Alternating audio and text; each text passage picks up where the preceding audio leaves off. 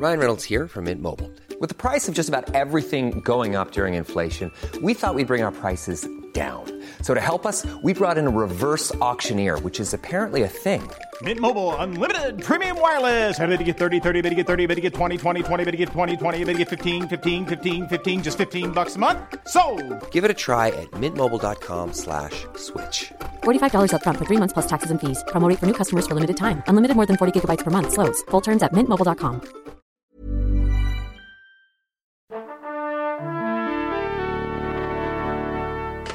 t'as choisi de faire ce boulot-là, toi? Bah, si je fais journaliste, c'est évidemment pour être célèbre. Moi, je veux être connu. Tu sais pourquoi? Pour niquer les gonzesses. Salut ciné, votre rendez-vous avec le cinéma qui vous revient en version club, notre petit salon de discussion mensuel ou presque autour des grandes et petites histoires de ce fantastique milieu du cinéma que nous aimons tant ici.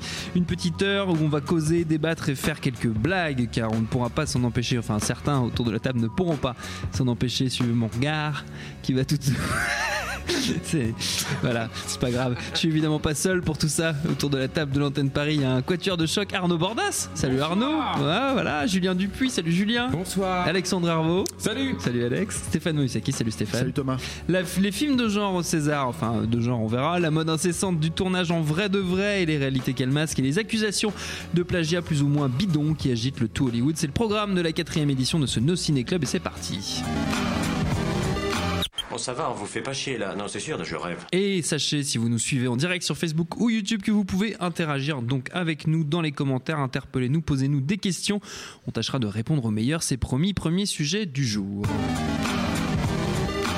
Les nominations au César viennent de tomber, si nous n'en attendions pas grand-chose. Un détail, cela dit, nous force à nous y arrêter un instant. Grave, le film euh, d'horreur, avec les guillemets de circonstances, de Julia Ducournau, auquel nous avons consacré une émission par le passé. Grave donc récolte six nominations. Un film de genre, oui c'est ça, un film de genre avec des guillemets là encore, ainsi mis en lumière par l'institution avec un grand I. Qu'est-ce que ça nous dit? Faut-il s'en réjouir ou n'est-ce là qu'une preuve supplémentaire de la cannibalisation, sans mauvais jeu de mots, ou plutôt avec un mauvais jeu de mots, de ce territoire bien particulier par l'establishment tout moisi du vieux cinéma français à la papa? Qui va se lancer? Je sens que c'est Arnaud qui va commencer. Oui, oui, bah, donc voilà, c'est- une première. hein. C'est euh, Oui. la première fois que le cinéma d'horreur euh, accède à l'Académie des Césars. Bon, voilà, euh, les Oscars, euh, c'est la première fois qu'un film fantastique avait été nominé. C'était. euh, Nommé nom- nommé, pardon. hein. Putain, Euh, je serai intransigeant, Voilà, n'est-ce pas? n'est-ce pas Euh, donc, euh, là, oui, euh, les Oscars, c'était le Seigneur des Anneaux, hein, le premier film fantastique. euh, Eh ben c'est un peu notre Seigneur des Anneaux à nous, qu'est-ce que tu veux? Voilà, voilà, ouais. Donc, bah, moi, moi, je pense que c'est- c'est le, comment dire, l'aboutissement logique de la trajectoire d'un film. Euh, qui a été euh, euh, encensé par le, le, le, le- tout Paris culturel, quoi, euh, à grand renfort d'articles dans toute la presse, hein, journaux généralistes, de cinéma, journaux féminins, tout, quoi. On l'a vu partout, ce, ce- ce film. Donc c'est un petit peu normal aussi les, les- les entrées qu'il a fait, je pense. Mais euh, euh, voilà, le, fait qu'il se retrouve euh, nommé donc au César, ce que je disais, c'est quelque part logique parce que. En fait, je pense qu'on assiste. le problème, c'est qu'on assiste depuis quelque temps, depuis quelques années déjà, à une sorte de d'OPA euh, du cinéma français euh, de qualité entre guillemets. hein. De qualité. Voilà.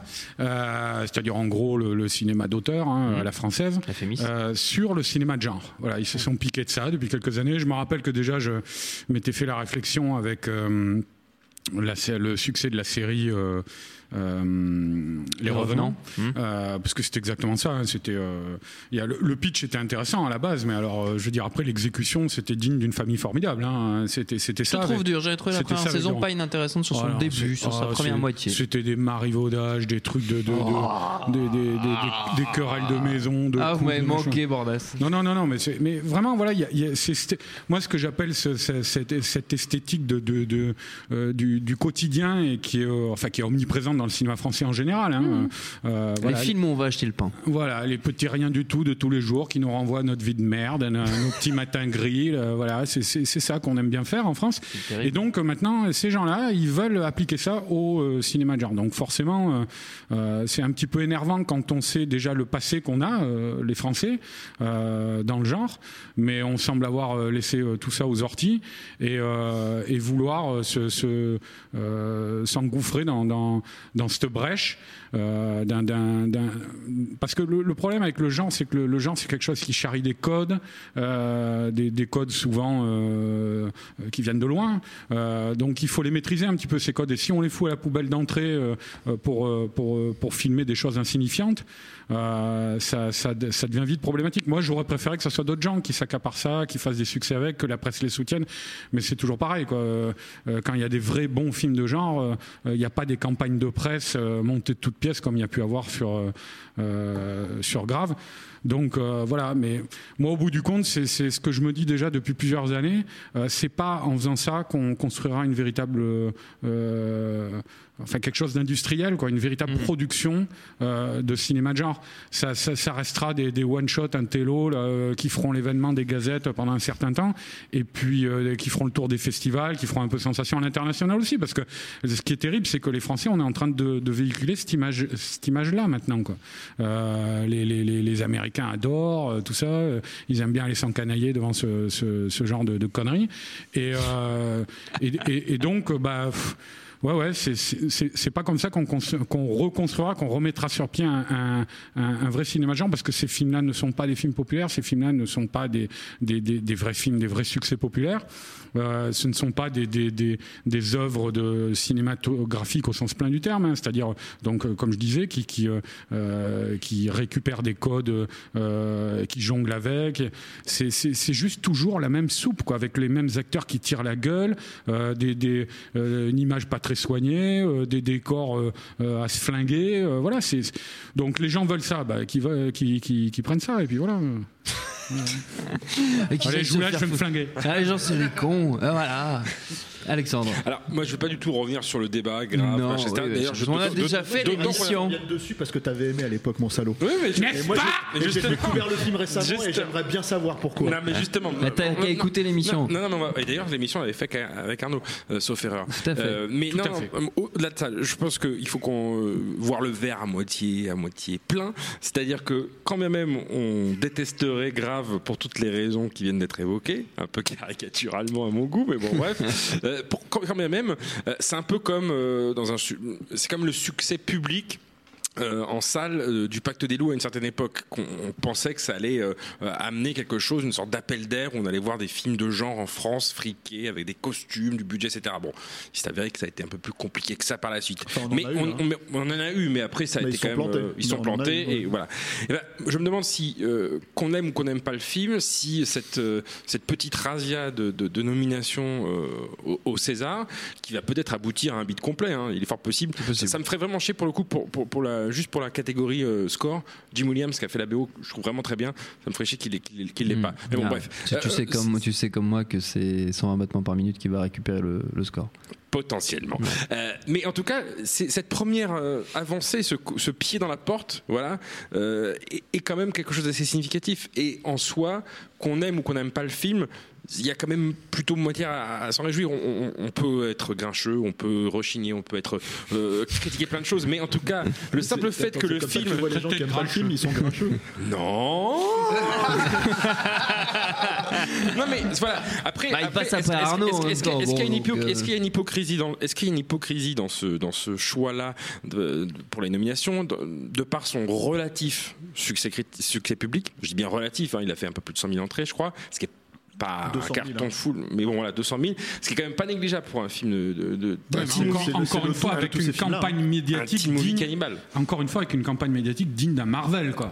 C'est, J'en peut-être pas, mais Ouais, mais- ah, non, mais tu, si, tu mais pousses. si. Mais vraiment, moi, à l'époque, j'hallucinais sur la presse. C'était partout. Et donc, euh, que le film, au bout de- du compte, il fasse, euh, je sais pas, donc entre 100 000 et 200 000 entrées, bon, bah, tu te dis oui, voilà, Allez, ça, ça 150 paye au bout d'un moment. Il y, avait eu, il y avait eu un concours de circonstances pas mal pour ce film-là, c'est parce que, euh, au-delà de sa tournée des festivals où il avait été remarqué, Cannes, des trucs un peu plus confidentiels après, etc. effectivement, des trucs un peu bobo branleurs, genre les, il avait été montré au festival SoFilm, etc. Il avait été montré au festival du film Grolandais, anglais, etc. Bon, bref, il avait fait vraiment la, la- la tournée des popotes des festivals, mais il avait aussi fait, c'est là où tu disais justement que le- à l'étranger on commençait à avoir cette image-là du film de genre français, même si c'est les films de Pascal Logier aussi donnent une image plus ou moins faussée des, des- des- du film de genre à la française euh, outre-Atlantique. Mais euh, Raw, enfin, je dis Raw parce que ça, ça- c'est pas un, un- je, viens pas de, de faire un jeu de mots, c'est juste que c'est le titre, le titre en VO, enfin le titre en version américaine du film, c'est. Raw, R-A-W. Il avait été présenté, euh, sauf erreur, je crois que c'était à tonto, euh, quelques, quelques semaines avant sa sortie en France et c'est là qu'il y avait eu ce petit côté un petit peu euh, euh, gimmick marketing euh, buzz etc où en gros on avait dit euh, des gens se sont évanouis Oui. dans la salle ou des gens ont fait des malaises des gens Ouais. sont partis de la salle ça, et tout ça, ça, il y a- il y en a général, déjà eu euh, Cannes mais il y en avait eu, il y en avait eu vraiment les- les- on va dire que le, le, gens qui summum n'étaient jamais allés au cinéma. potentiellement ou des, petits vieux qui avaient mangé un, McMuffin mal déjà le matin. Une poutine un peu trop grasse. Non, et le fait est que ça avait construit cette image, cette réputation, cette odeur un peu vaguement de soufre du film, bon, qui n'était pas forcément méritée, certes, mais bon, en tout cas, moi je pense tout. que le, le film. Il y a peut-être, comme disait Arnaud, une partie un peu branlette généralisée, euh, euh, le- le- géant. Ça, c'est pour nos amis qui nous regardent sur en vidéo. hein. Là, Mais, mais je pense aussi que le film a vraiment aussi eu ce- cette petite part de, de, de- de chance, Mm. de conjonction des astres, je sais pas trop comment dire, mais en tout cas, en gros, que c'est pas uniquement un truc cynique et, et- et une mécanique marketing bien huilée, sinon tous les films de genre français auraient fait euh, des, des- des entrées, etc. Tu peux peut-être pas vendre tous les films de genre français sur ce genre de- de- d'approche. Tous les films de genre français ne sont pas comme ça. Ah, évidemment, qu'ils soient bons ou mauvais, hein, c'est pas le problème, tu vois. Bien sûr, faut, là, là, il, a, il a eu tout, toutes les voyants ont été au vert. Il y a eu la sélection à, à la quinzaine de Cannes, sauf erreur, ou c'est quinzaine ou semaine de la critique, je sais plus. Euh, dans, dans une, branle. dans une des sélections, dans une des sélections cannoises, il y a le fait que c'était un premier film réalisé par une femme. Il y a eu plein effectivement de ça, dossiers. voilà, voilà. ça, Ah, c'est un non, truc- non, le, non, le truc, non, si, si, excuse-moi, si, non, si. non, Le, le problème, le problème de, le problème de, de la conjonction dont tu parles, c'est un truc qui est purement contextuel. Le fait que ce soit un, un Cronenberg-like. Euh, euh, donc qui arrive déjà avec 40 ans de retard hein, dans l'absolu euh, qui pour le coup Cronenberg c'était des films d'exploitation là c'en est pas un clairement euh, clairement pas c'est un film d'auteur donc C'est un film Euh, d'exploitation pour, le- pour les salons. Quoi. voilà, et le truc, et le, et en C'est fait, de voilà. Mais tu sais, c'est c'est la même chose que, que tu parlais de- du Pacte des loups Gans, euh, à l'époque où, où ils ont vendu le Pacte des loups, ils l'ont énormément vendu sur lui. Pas sur les stars qu'il y avait dans le film, ils l'ont vendu sur Gans parce que c'est le cinéphile à la Tarantino, c'est le mec comme ça, et c'était le truc qui a fait venir les gens, je pense vraiment. Parce que, en gros, Moi, vous j'y allez voir un moi, film j'y suis allé parce qu'il y avait des loups. hein. eh ben, t'as dû être déçu. Mais j'étais Et, petit. euh, Ah, ouais, peut-être, ouais. Donc voilà, le, le- Il y avait Vincent Cassel qui fait du, du lasso avec des os. nunchaku avec des Bon, le os. sujet n'est pas le Pacte des loups. Mais, euh, C'est bien dommage. Le, le- le truc, c'est quoi là C'est c'est aussi ça le truc. C'est c'est pour ça qu'elle se retrouve dans elle euh, avec des interviews. T'as vu les autres réalisateurs de films d'horreur? Pascal Logier, il est pas dans elle. Donc le truc, c'est que bah oui, en fait, effectivement, il y a, il y a- il y a un truc qui est savamment orchestré autour de la personnalité de la réalisatrice, Et de sa productrice aussi. euh, de sa productrice qui est, qui est- voilà. Et le truc euh, que personne ne nomme à chaque fois, j'ai l'impression que euh, personne Julie ne veut dire. Gaillet, on voilà. l'a dit, voilà. Voilà. Euh, et pour moi, en fait, l'aboutissement qui soit au César, C'est le cabinet noir, quoi, c'est ça que je voulais dire. C'est orchestré. c'est Cazeneuve, Tout ça, c'est et orchestré depuis l'Elysée, oui, monsieur. le fait, le fait qu'il se retrouve au César, c'est la, c'est la démonstration pour moi-même que le film est complètement inoffensif. Oui. C'est aussi ça le truc, c'est-à-dire que Bah, c'est c'est quand ce que je dis quand je parlais de la cannibalisation, c'est ça que je veux dire en fait. C'est Ouais. la, la stérilisation même plutôt, je devrais dire, du genre.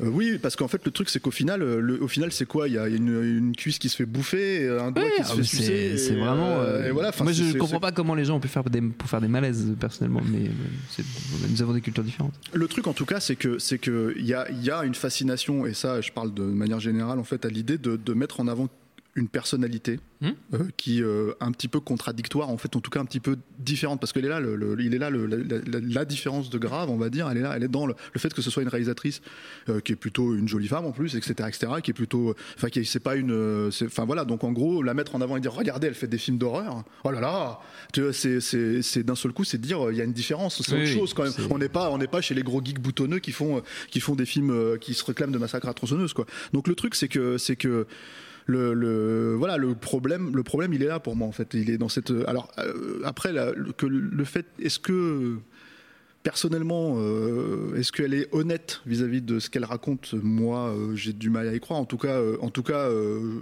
pour moi, quand je regarde ce film-là, j'ai l'impression de voir un gros film de bourgeois, quoi, euh, qui s'encanaille un petit peu, quoi. Mhm. Euh, donc elle est, qu'elle, qu'elle draine en fait ce public derrière elle, en tout cas ce public euh, critique derrière elle, ça ne m'étonne absolument pas.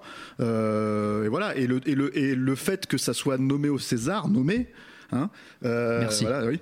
Le fait que ça soit nommé au César, c'est, pour moi, à mon avis, c'est un paix dans l'eau. Mais vraiment, c'est-à-dire que ça ne, ça- bulle. même que- quel est le César ou pas. hein. Oui. C'est-à-dire que, que, que c'est, en gros, ça arrivera une fois tous les. euh, je veux dire, euh, Arnaud parlait du Seigneur des Anneaux avec euh, avec comment avec les Oscars. Euh, déjà, les Seigneurs des Anneaux, il a fallu quand même trois films. Ils sont arrivés Mmh. au troisième film pour lui filer l'Oscar du le meilleur film. Euh, et euh, et comment dire et tous les films, on va dire entre guillemets geeks, si on si on doit tous les mettre dans le même panier, allons-y, euh, qui sont passés depuis aux Oscars, et ils sont fait chou blanc. Oui. Et euh, là, cette année, euh, tu te retrouves avec Del Toro aux Oscars, ce qui est euh, bon, il a 13 Oscars, c'est- c'est c'est faramineux, c'est formidable. Moi, je pense le que pédalo, c'est ça le Euh, c'est du film. C'est ça son film, ouais, je crois. Je Herbo. crois que c'est le titre du film.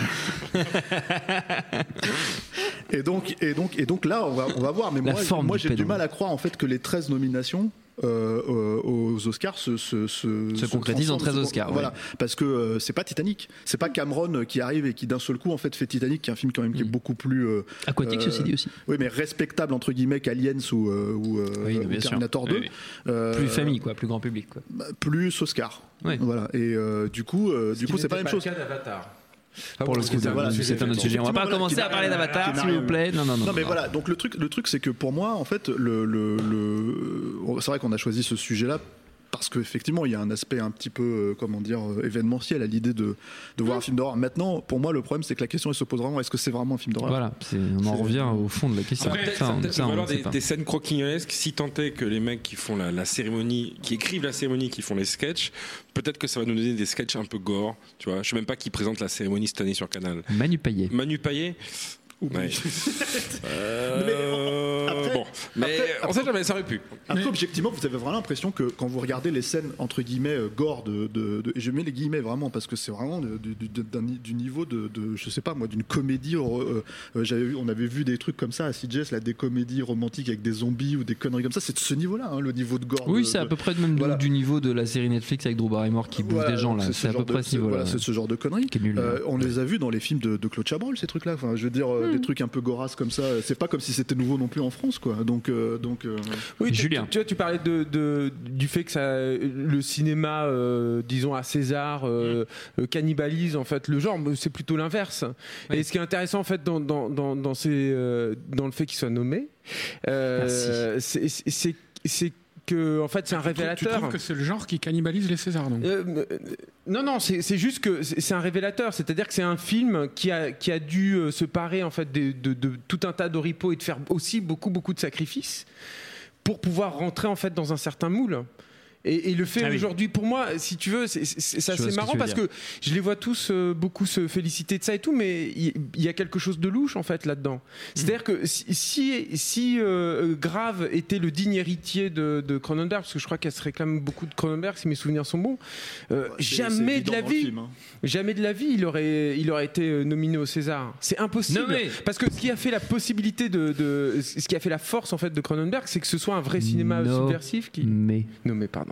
Voilà. Euh, que ce soit un, c'était subversif, c'était Et puis- et puis underground, du cinéma d'exploitation, et, et que ça te à la base. bouscule en fait dans, dans ta chair. ouais. Non, Là, et le, puis- le- le fait que le film soit admis comme ça dans Julien. le truc, ça montre bien que c'est un film qui euh, finalement euh, est, Mais c'est est- surtout- est totalement innocent. Julien, surtout du cinéma d'exploitation à ses débuts, Cronenberg. Ça, il faut pas l'oublier.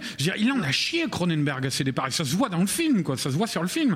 Je veux dire, elle, elle en a pas chié. Mais surtout, c'est, grosse- du film gore de- de- d'une, d'une petite fille avec une cuillère d'argent dans la bouche, ce truc, quoi.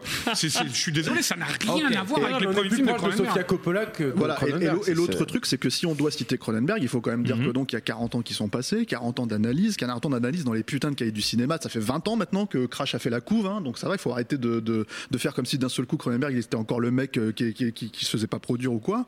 Euh, en plus, bon, son cinéma c'est- devenu ce que c'est devenu, mais le truc c'est que avant ça, euh, c'est un type qui a été suranalysé, donc c'est facile en fait d'arriver avec toute cette digestion, Oui. ok, d'écrire son petit, son petit, sa petite crotte sur sa page là et faire ce film. Quoi. Alors moi, mon euh, idée, c'était plus que à, à partir du moment où on se réclame de Cronenberg, pour être le Cronenberg d'aujourd'hui. Ce qui est, ce qui est Ouais. un truc complètement différent. ce, hein. qui, ce qui donc, elle ne serait pas Cronenberg. Bah, là, en C'est- l'occurrence, elle ne l'est pas. Enfin, c'est c'est- c'est Non, juste pas possible, euh, quoi. c'est- enfin, C'est des, des, c'est des réalisateurs qui sont uniques. Donc à un moment Mais donné. des- des- euh, voilà, donc paradoxalement, pour moi, c'est plus un aveu d'échec qu'autre chose. Et, et après, est-ce que ça va faire du bien au genre ou pas? Je, je pense qu'en fait, ça va rien faire. Ça va rien Ouais, changer. moi, Ça, ça- va peut-être produire. On en revient à la théorie du paix dans l'eau. Non, mais c'est ça, c'est-à-dire que ça va peut-être produire et, et pousser à produire deux, trois trucs à- un peu sur le, Ouais. le même moule. Moi, j'ai l'impression que Revenge, là, qui, qui sort bientôt, est un peu vendu sur le même genre de choses. Mm. J'ai l'impression, hein, je ça, peux me tromper. c'est- parce que c'est pareil, c'est parce que c'est- en Mais- fait d'un seul coup tu te retrouves avec un Rape Revenge qui est, qui est réalisé par une Par femme. une femme, oui, Donc d'un seul coup, très ça, basique ça- en plus. hein. Non, mais ça ça, qui est ça fou, va- ça valide l'idée que euh, le film est plus intéressant. Euh, mais le problème, en fait, c'est que quand tu regardes le film, c'est, euh, enfin, en- en- moi, moi, je l'ai vu. C'est la même, littéralement, le, c'est, c'est un rape revenge, que ce soit réalisé par une femme ou par un homme, ça n'a littéralement aucune euh, incidence en fait quand tu regardes le truc. Donc, euh, donc, c'est- euh, C'est un film qui ne fait pas avancer le schmublic, en tout cas, de, de cette problématique du genre en France. Mais p- p- pour revenir quand même à la- à l'élargissement euh, qui était induit dans le sujet original, euh, Hmm. moi je, je- je pense que Merci de le rappeler. non mais la- la- ce qu'on a appelé donc la, la- la cannibalisation là, de, de- Tout à de- fait. du cinéma de genre par Avec un rapport- trait d'esprit assez, assez vif. je voilà je, je- je te le concède Merci. Euh, il, te permet toi de te citer quoi. me je vous permets de me citer. Voilà. Et euh, donc, à, propos de ça euh, spécifiquement, euh, moi, c'est là où je suis pas trop d'accord sur le, fait de parler de paix dans l'eau. Je pense que ça va continuer et je pense que ça va aller en s'accroissant. Je veux dire, là déjà, on a déjà depuis quelques années des films de genre comme ça. On a des séries télé qui font des succès.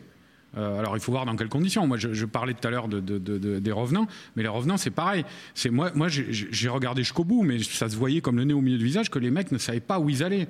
Et le résultat, c'est quoi? C'est qu'on a une deuxième saison, trois ans après, que personne ne regarde. Oui. Parce que les gens, finalement, tout s'est dilué, tout le monde s'en foutait, et les auteurs les premiers, je pense. Donc, donc le truc, je pense que... Et, et pourtant, malgré ça, on continue à avoir des séries, des films comme ça qui arrivent. Maintenant, les films sont nominés au César. Mais- Ils, sont, ils représentent, ils, ils représentent le... le, le, le, euh, le- Nommé ouais, mais ils représentent le cinéma de genre euh, euh, à l'étranger. Euh, et d'ailleurs, ce que je disais tout à l'heure, la pub de Grave, elle était basée là-dessus. Il y avait en gros sur l'affiche la phrase de Shyamalan qui avait pété une durite sur le sur le film. Ouais. Voilà. Donc il faut bien se mettre dans la tête que de plus en plus, ça va être ça notre cinéma de genre. Dans les années 2000, on a raté le coche euh, euh, et souvent pour des raisons euh, de, de, de, de- de- comment dire de fermeture culturelle. Quoi. Mhm. On, on- on a raté le- le- le- l'espoir, effectivement, qu'annonçait le Pacte des loups, euh, avec un cinéma de genre populaire, comme on savait le faire avant. Et ben là, maintenant, on va, pour la peine, on va voir ça. Quoi. On va voir ce cinéma euh, de genre euh, pour, pour, pour les salonnards du dimanche. Quoi. Et, puis voilà. Ok. On va s'arrêter là sur, euh, Et si sur tout, grave. était- tout ça, Oui, tout ça n'est pas si grave. Non, ah c'est beau, c'est Ah, beau. voilà. Ah, c'est bientôt la Saint-Valentin, chouchou. Hervo, je vais t'a- je vais t'attraper à la sortie. C'est comme tous les jeudis. Et euh, donc, avant de continuer, on va prendre quelques questions de nos amis qui nous suivent en direct sur Facebook et YouTube. D'ailleurs, n'hésitez pas à poser des questions. Allez-y, allez-y, envoyez.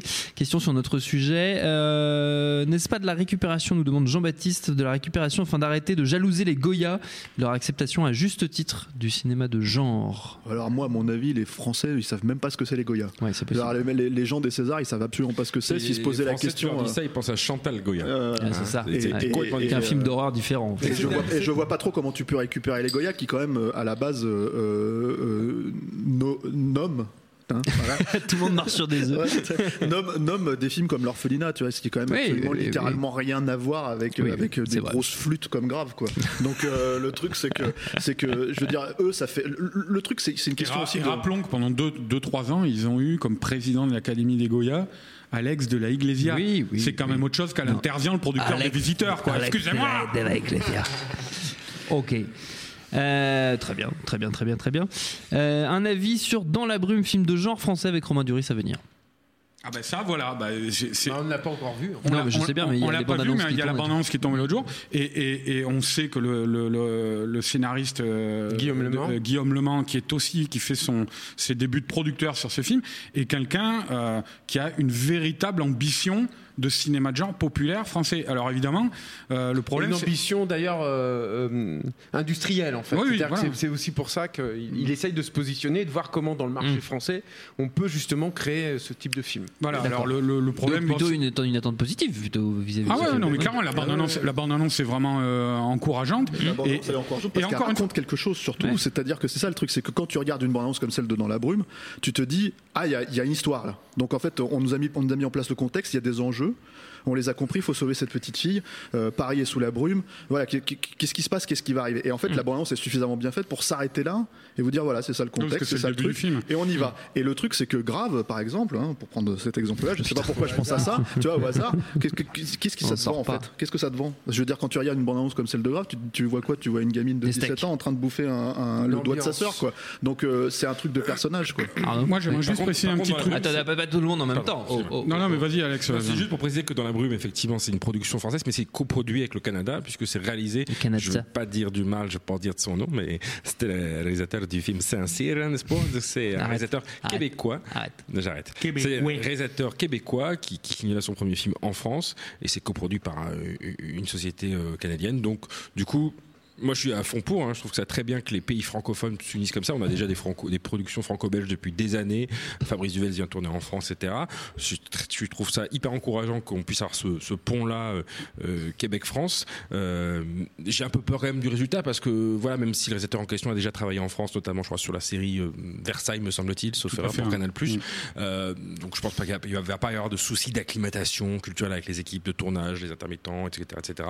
Mais, mais bref, je, je, je- faut pas euh, imaginer que c'est un film qui a été fait dans son coin par, euh, par, par des Frenchies. C'est, c'est un film qui, voilà, c'est une coprode internationale Non, mais- avec euh, les avantages et les inconvénients que ça peut, ça Ah. peut représenter. Après, il n'en est pas moins que, le, le- comme je disais, le scénariste-producteur qui est derrière ça, il vient de créer une boîte, Esprit Frappeur, je crois que ça s'appelle, et qu'il est en train de développer plein de projets. Il a annoncé sur plein de trucs, des séries, des films. Et il y a, il y a, chez ce gars-là une véritable ambition pour, pour ce que peut être le, genre de, le Oui, cinéma de genre populaire On français. est, on Moi, est je voudrais. on est en février, il a, dé- il a déjà trois films annoncés sur le début de l'année euh, Voilà. 2018. Il a quand même un film de zombies, un film de. de, de C'est plus de- un film de- d'auteur, d'action. Ouais. Bon, mais bon, euh, on verra, tu Mm. vois. Mais le truc, c'est qu'il a un film de zombies, un film d'action euh, avec, une- avec les motos de, qui étaient Burnout, et euh, là, un film fantastique. Ça va, quoi, tu vois. Je veux dire, Mais je pense moi, moi, je, voulais, je voulais juste présenter, euh, préciser un truc, justement, Non, parce que. moi, je vais lui fermer mais- sa gueule à Herbeau. hein. non, non, non, non, attends. Parce que Alex, justement, il disait on, on verra ce que ça donnera. Effectivement, on verra ce que ça donnera. Mais moi, De fait. euh, non, non, mais ce que j'ai- ce que, ce que j'aimerais dire simplement, c'est qu'il ne faut pas euh, euh, se, se- se tromper d'interprétation et penser Hmm. que euh, les, les- les- les amateurs de cinéma de genre qu'on est sont dans leur précaré, machin. Moi, c'est pas le problème. C'est pas une question de qualité des films, en fait. quoi. C'est une qualité. Qualité. Ouais, de- non, non, mais là, euh, qualité et quoi. Ah oui, c'est pas, c'est pas une question d'appréciation artistique en fait, quoi. C'est c'est une question de positionnement des films et que ce, ce, euh, il y a une manière de se positionner pour avoir des ambitions pour le cinéma de genre. Et c'est pas en faisant des trucs comme grave qu'on y, qu'on y arrivera, à mon sens. Mais voilà, ce que je voulais dire surtout, c'est parce que tu venais, tu C'est pas ça que tu voulais dire. non, mais ce que, ce que tu, parce que, ce que tu viens, tu viens, tu viens de citer Fabrice Duvels. euh, euh, Il y a des gens qui font du cinéma d'auteur euh, de genre euh, qui est formidable, comme Duvels justement. Euh, ce sont des gens très talentueux, de- de- des vrais cinéastes. Donc moi, j'ai aucun problème avec ça. Quoi. Euh, euh, encore une fois, le problème que j'ai, c'est que euh, même si j'adore les films de Duvels, j'aimerais voir, en plus des films de Duvels, un peu plus vraiment de, de, de- de films de genre populaires ambitieux. Voilà. Et moi, c'est à mon sens, on verra le résultat, je ne sais pas si ça sera réussi dans la brume, mais c'est euh, l'ambition qu'ont les que gens qui sont derrière dans la brume. Semble montrer dans la brume. D'accord, très bien. Le No Ciné Club continue. C'est désormais une tradition. Avant notre prochain sujet, on joue. Et on va commencer par un petit quiz à destination de nos amis autour de la table. Restons, si vous le voulez bien, sur le thème des Césars. On va voir si vous maîtrisez un peu le dossier. Cinq questions. Le plus rapide à répondre à gagner. On peut mettre le ticker, Quentin. Le petit tic tic tic. Voilà, c'est celui-là. Oula, il y, a tout qui- il y a tout qui part en même temps là. C'est le bordel. C'est le ticker qui va quoi. Ouais, ça c'est pas le bon. Ok, c'est bon, on a le ticker, tout va bien. Première question, quelle année a eu lieu la première cérémonie des Césars? 76. Bien joué Stéphane. Qui a remporté le tout premier César du meilleur film? C'était pas le vieux fusil? Si, oh la vache, putain, Stéphane. Stéphane, Stéphane, il défonce tout. Qui fut le premier président des Césars? Euh, Pompidou? Putain, il était mort en 76, en plus c'était vraiment nul, c'est Giscard qui était président. Mais c'est pas, télé- pas lui le président des Césars. C'était pas Charlie Chaplin ou un truc comme ça? Non. Un acteur français, monsieur. Philippe Noiret? Non. Plus vieux. Alain Delon. Il a, un peu grossi Philippe Noiret. hein. C'était Jean Gabin, vous êtes nuls. Euh, on continue sur l'histoire. Avant de s'appeler les Césars, quel nom portait la cérémonie récompensant les films français? Les mollards. C'était les films de genre. Euh, non. Non, non. Pendant presque 20 ans, hein, jusqu'en 75, 55 75. Les étoiles de cristal. Euh, D'accord, d'accord, d'accord. Enfin, cette année, une nouvelle récompense a été ajoutée au traditionnel César du meilleur acteur, du meilleur film, du meilleur réalisateur. Laquelle? César du public, non? Oui, le César du public qui sera remis à Danny Boone. Ça m'étonne pas que ce soit toi qui trouvé, Alexandre. Bravo à tous. Mais il a sorti un film en 2017, euh, Danny Boone? Red Dingue Euh, Red Dingue. Ah, c'est Un alors, gros Stéphane, succès du ouais. box-office français, Stéphane. Eh C'était ouais. le plus Bravo gros à succès tous. du box-office français. Putain, on va continuer. Eh ouais, ouais, ouais. On l'a vu un peu partout ces derniers jours, l'inarrêtable Tom Cruise qui entame la pré-promo de MI6, sixième épisode de Mission Impossible au cinéma. On verra ça au mois d'août normalement. L'essentiel de ce début de battage médiatique tourne autour des cascades, tel un Jean-Paul Belmondo des temps de nouveau. L'ami Tom ne manque jamais une occasion de rappeler qu'il assure lui-même les spectaculaires gadins que tente d'éviter son personnage d'Ethan Hunt. Ça lui a valu d'ailleurs un joli bobo à Londres l'été dernier, une fracture à la cheville en foirant un atterrissage. Résultat, tournage retardé mais buzz assuré car le cinéma fait en vrai, pas avec ses saletés d'effets spéciaux numériques méchants, très méchants. Ça fait vendre, en tout cas ça fait causer. Qu'est-ce que ça cache, Julia? Ben, c'est vrai qu'on on- on se retrouve avec euh, mm, beaucoup de promos en fait autour de ça en fait. Euh, dernièrement beaucoup de featurettes etc. Euh, et après le, le- pour le système de Tom Cruise en, en particulier ça c'est c'est pas c'est pas neuf. hein. Non, c'est Et- pas nouveau. Et, et- et le- la malhonnêteté autour de ça n'est pas neuve non plus. Moi, je me souviens très bien qu'à l'époque de Mission Impossible 2, euh, il y avait, il y avait une vraie promo en fait autour de, de ça. Il y avait même eu un sketch avec Ben Stiller pour les MTV Movie. Awards qui était euh, très drôle et qui jouait euh, justement là-dessus.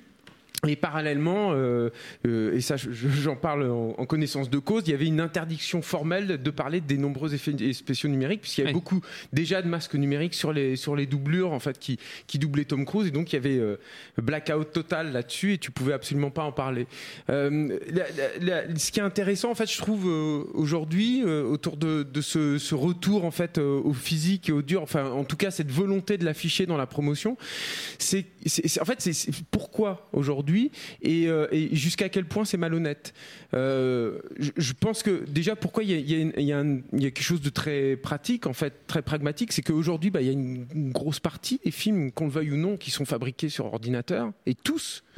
Euh, et c'est pas très glamour à montrer. C'est plus rigolo de montrer un- une cascade en vrai. Et c'est Ouais. plus rigolo de montrer des, des maquettes ou des, des monstres en mousse de latex. Et, euh, et- je pense aussi effectivement qu'il y a une défiance euh, euh, du public qui a besoin en fait de croire un peu plus à, ce qu'on leur montre. Mais ce qui ce que je trouve assez, euh, assez absurde, c'est-à-dire que la, la- la cascade que Tom Cruise effectuait, je trouve, dans le, le- le précédent en fait, Mission Impossible, Avec l'avion. euh, ouais, qui, est, qui est une cascade absolument ahurissante. Pour moi, dans le film terminé, elle est moins impressionnante que la sortie de Tom Cruise euh, sur le TGV à la fin du premier Mission Impossible, qui pour le coup avait été tourné euh, sur écran bleu et avec un décor entièrement, entièrement numérique. Donc finalement, en fait, c'est- c'est- c'est-à-dire que c'est marrant en fait de voir Tom Cruise se viander la gueule et puis se casser la cheville et tout. Tout le monde euh, il va côté. Ah, c'est c'est vrai que ça te fait mal. Et puis c'est c'est comme les trucs de, de Jackie Chan, mais il faut pas oublier, je pense que c'est quand même une déviance. C'est-à-dire que il n'y a pas de cinéma en fait là-dedans. C'est-à-dire que le, le produit cinéma ne va pas euh, bénéficier finalement de ça. Et, euh, et, et, du coup, je, je pense qu'on peut élargir un peu le débat en, en- en signalant que toute cette promo en fait qui est faite autour des, des effets numériques au jour aujourd'hui est, est, est assez mensongère. C'est-à-dire que on- il y a eu une featurette qui est, sortie sur euh, le, dernier Blade Runner sur les maquettes qui avaient été faites par Weta. Euh, Il se trouve que j'ai vu une, euh, une conférence la semaine dernière au Paris Image Digital Summit en fait qui, qui réunit en fait tous les gens des, effets numériques et tout. Et ce qu'on a découvert là, c'est on, savait déjà que finalement la plupart des plans avaient été faits en numérique, etc. Mais alors ce qui est là où l'absurde devient, alors là on atteint un niveau incroyable, c'est qu'en fait ils ont recouvert en- intégralement en fait ces maquettes par un- une espèce de peau numérique pour améliorer les détails parce que ça, ça ne suffisait pas. Donc là on se retrouve avec un truc complètement débile Oui, en fait. absurde, et sur le dernier Star Wars, il y a eu la même chose, c'est-à-dire qu'on on a fait tout un, toute une promo en fait sur des créatures, de, des, des espèces de renards de, de, de- de cristal, oui. sauf qu'on les voit qu'en numérique en fait dans le film, qu'on ne voit jamais la maquette qui nous a été vendue en fait euh, auparavant. Voilà. Donc je Mais C'est marrant parce que le, le truc avec tu parles de Blade Runner, mais il y a, il y a- il y a- là tu parles de Blade Runner 2049 évidemment, Euh, mais euh, donc à l'époque euh, le premier Blade Runner a été tourné en, en dur en fait. Et Oui. le, le truc qui est intéressant c'est que c'est que quand ils ont ressorti le Final Cut il y a 10 ans. Bah, ils ont fait la même chose en fait ils ont mis une espèce de couche numérique sur les décors en fait pour les rendre plus euh, comment dire euh, plus vivants quoi et, euh, et ça bah t'as as beaucoup plus de loupiotes beaucoup plus de trucs qui sont des trucs numériques en fait dans le Final Cut hein. j'entends sur le sur le Blu-ray et ce qui est marrant là-dedans, c'est que personne ne relève ça en fait quand ça sort, quand ça sort, alors qu'on a les deux versions sur le même disque, on va dire, pour pouvoir faire la distinction quoi. Le truc avec le truc avec Tom Cruise qui fait ses propres cascades, ce qui est assez rigolo, c'est que c'est qu'il faut revenir sur les featurettes, par exemple sur, sur le DVD de Mission Impossible 2, il faut revenir sur les featurettes qui euh, comme celle de, justement des cascades. Il y a notamment un truc sur l'œil. Euh, Le couteau qui lui va pour lui tomber dans l'œil et ça, et ça se voyait déjà à l'époque que le couteau était en numérique en fait, sur le dans le film dans le comment dire dans la featurette et, et, et du coup euh, du coup avec avec 17 ans de retard c'est encore plus euh, flagrant quoi Encore plus dur. euh, voilà. Après, moi, je pense que le truc, c'est que, c'est que, oui, effectivement, il y a quand même aussi une, J'imagine que ce, que tu mets en avant là-dedans, c'est, c'est la logique de, enfin, c'est le dénigrement du travail, euh, comment dire. Je pense que ça va au-delà de ça. C'est-à-dire que je, pense- aussi que les, spectateurs ont de toute façon encore aujourd'hui une habitude de spectateurs où on a l'impression qu'il faut, il faut en suer en fait sur un tournage pour. euh, pour que ça, ça, ça envahisse ton, pognon quoi. Et, je pense que c'est quelque chose aussi qui est difficile à vendre juste avec les mecs qui tapent derrière des ordinateurs, même si le savoir-faire, même si l'intelligence, même et surtout le cinéma en fait n'a rien à voir finalement avec ça. c'est le principe de la fausse authenticité. C'est comme ces espèces de pubs qu'on veut te- qui, qui- qui- que te présente comme des, des vieux établissements faits dans leur jus, alors qu'en fait c'est comme des Starbucks, c'est des trucs euh, manufacturés euh, à la Mm. chaîne, etc. Donc t'as une espèce de pseudo patine à l'ancienne qui est ajoutée dessus, alors que le truc est, est semblable à 10 000 autres trucs euh, standardisés qu'on voit ailleurs. Quoi. Moi je pense que aussi, alors, je peux parler, c'est le moment où je me la pète un petit peu pour Ouais. c'est impossible. Si, c'est que le hasard a voulu que je fasse un petit week-end à Londres il y a deux semaines et que je me retrouve sur le tournage, euh, aux alentours du tournage, euh, le long de la Tamise, d'une scène que, que, que Cruise tournait, donc où il court. euh, Il y a un énorme, enfin, un hélicoptère qui, qui, qui le suit et, et il, il court comme un dératé sur euh, 300 mètres euh, au-dessus d'une voie de, de chemin de fer. Alors comment Il il traverse va, la Tamise. Écoute, il allait très bien, bon pied, bon oeil. Euh, et, et- et- et ce qui était assez marrant, c'était que ça avait beau être un dimanche matin, donc l'activité londonienne était pour, pour le moins ralentie, mais il y avait quand même des passants, etc. Et tout le monde y allait, de, moi le premier, hein, sortir son smartphone pour immortaliser la bête, euh, en train de faire son petit show avec l'hélicoptère qui, lui- qui lui colle au cul. Et, et- et je trouve qu'il y a un petit côté. euh, euh, c'est pas c'est peut-être mon côté cynique qui, parle là mais le, fait de vouloir à tout prix miser sur l'aspect dans les, dans les dans les promotions dans les dans les dans les dans les featurettes etc et les interviews euh, sur l'aspect euh, il fait ses cascades lui-même et tout c'est que en l'occurrence quand elles sont réalisées ces cascades en ville, on, on- on peut en parler en plus en tant que gens qui habitent à Paris euh, majoritairement, désolé pour Arnaud. Euh, le tournage de Mission, Impossible 6 a été tourné en partie à Paris. Mmh. Les rues ont été bloquées pendant des semaines et il y a évidemment plein de photos de cascades, de cruise en moto, etc., de, de, de vidéos volées qui ont circulé et qui alimentent ces- ces- cette bonne guerre et c'est comme ça depuis des années euh, les, les- les blogs, les sites, les journaux People, etc., etc. Mais à l'ère euh, du, du- du- de, Twitter, de Facebook, etc., où euh, à peine prise la photo, la vidéo est, est partagée en ligne, euh, il y a presque consciemment ou pas, hein, un- un espèce, une, une sorte de promotion en temps réel.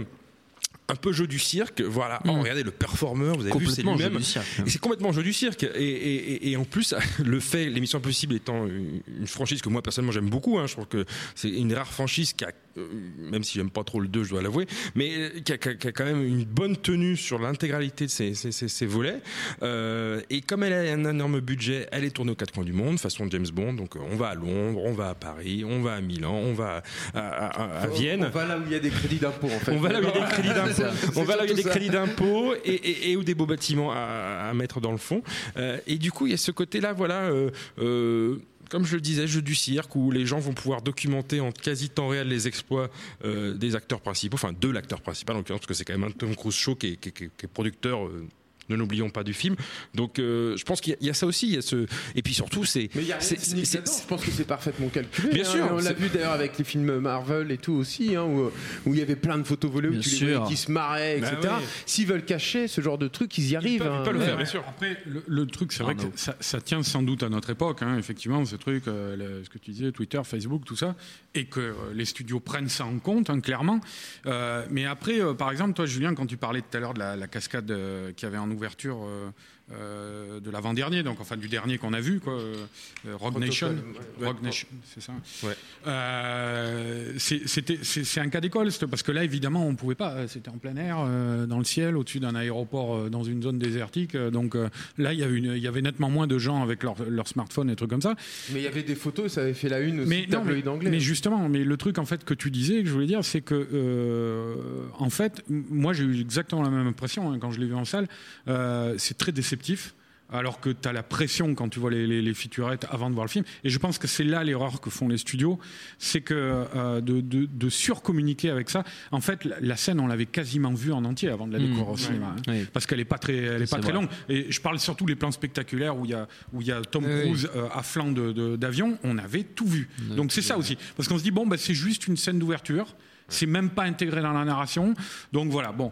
Euh, le truc qu'ils ont, ils ont tendance à oublier, euh, c'est par exemple Jackie Chan, euh, les trucs à l'époque, on voyait le film et à la fin on avait cette récompense Ouais. où on voyait en fait que tout le fun et, et- et qu'on avait eu pendant le film, tout, tout, euh, le, le- le- le- le divertissement euh, profondément jouissif que c'est de regarder un film de Jackie Chan, on s'amuse, on rigole et tout, et ben derrière il y avait de la douleur, il y avait des, des os cassés, des trucs comme ça. Et moi je me rappelle quand on découvre. moments où il, où il y a un plan, dans, c'est dans euh, le premier City, euh, pas le. Armor.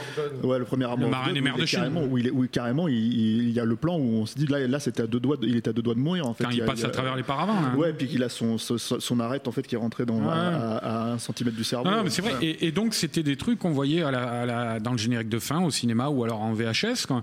Et, euh, et les studios ne communiquaient pas avec ça avant. Donc, euh, le, pro- le problème, c'est que euh, ça a tendance, effectivement, à. Quand on, alors, encore une fois, je précise que j'ai bien conscience de la société dans laquelle on est à l'heure actuelle, qui a bien changé, des réseaux sociaux, tout ça. Mais euh, le jeu que jouent les studios avec ça, je pense, euh, est, euh, est un, un- un jeu qui se retourne contre eux au final, je pense. Quoi.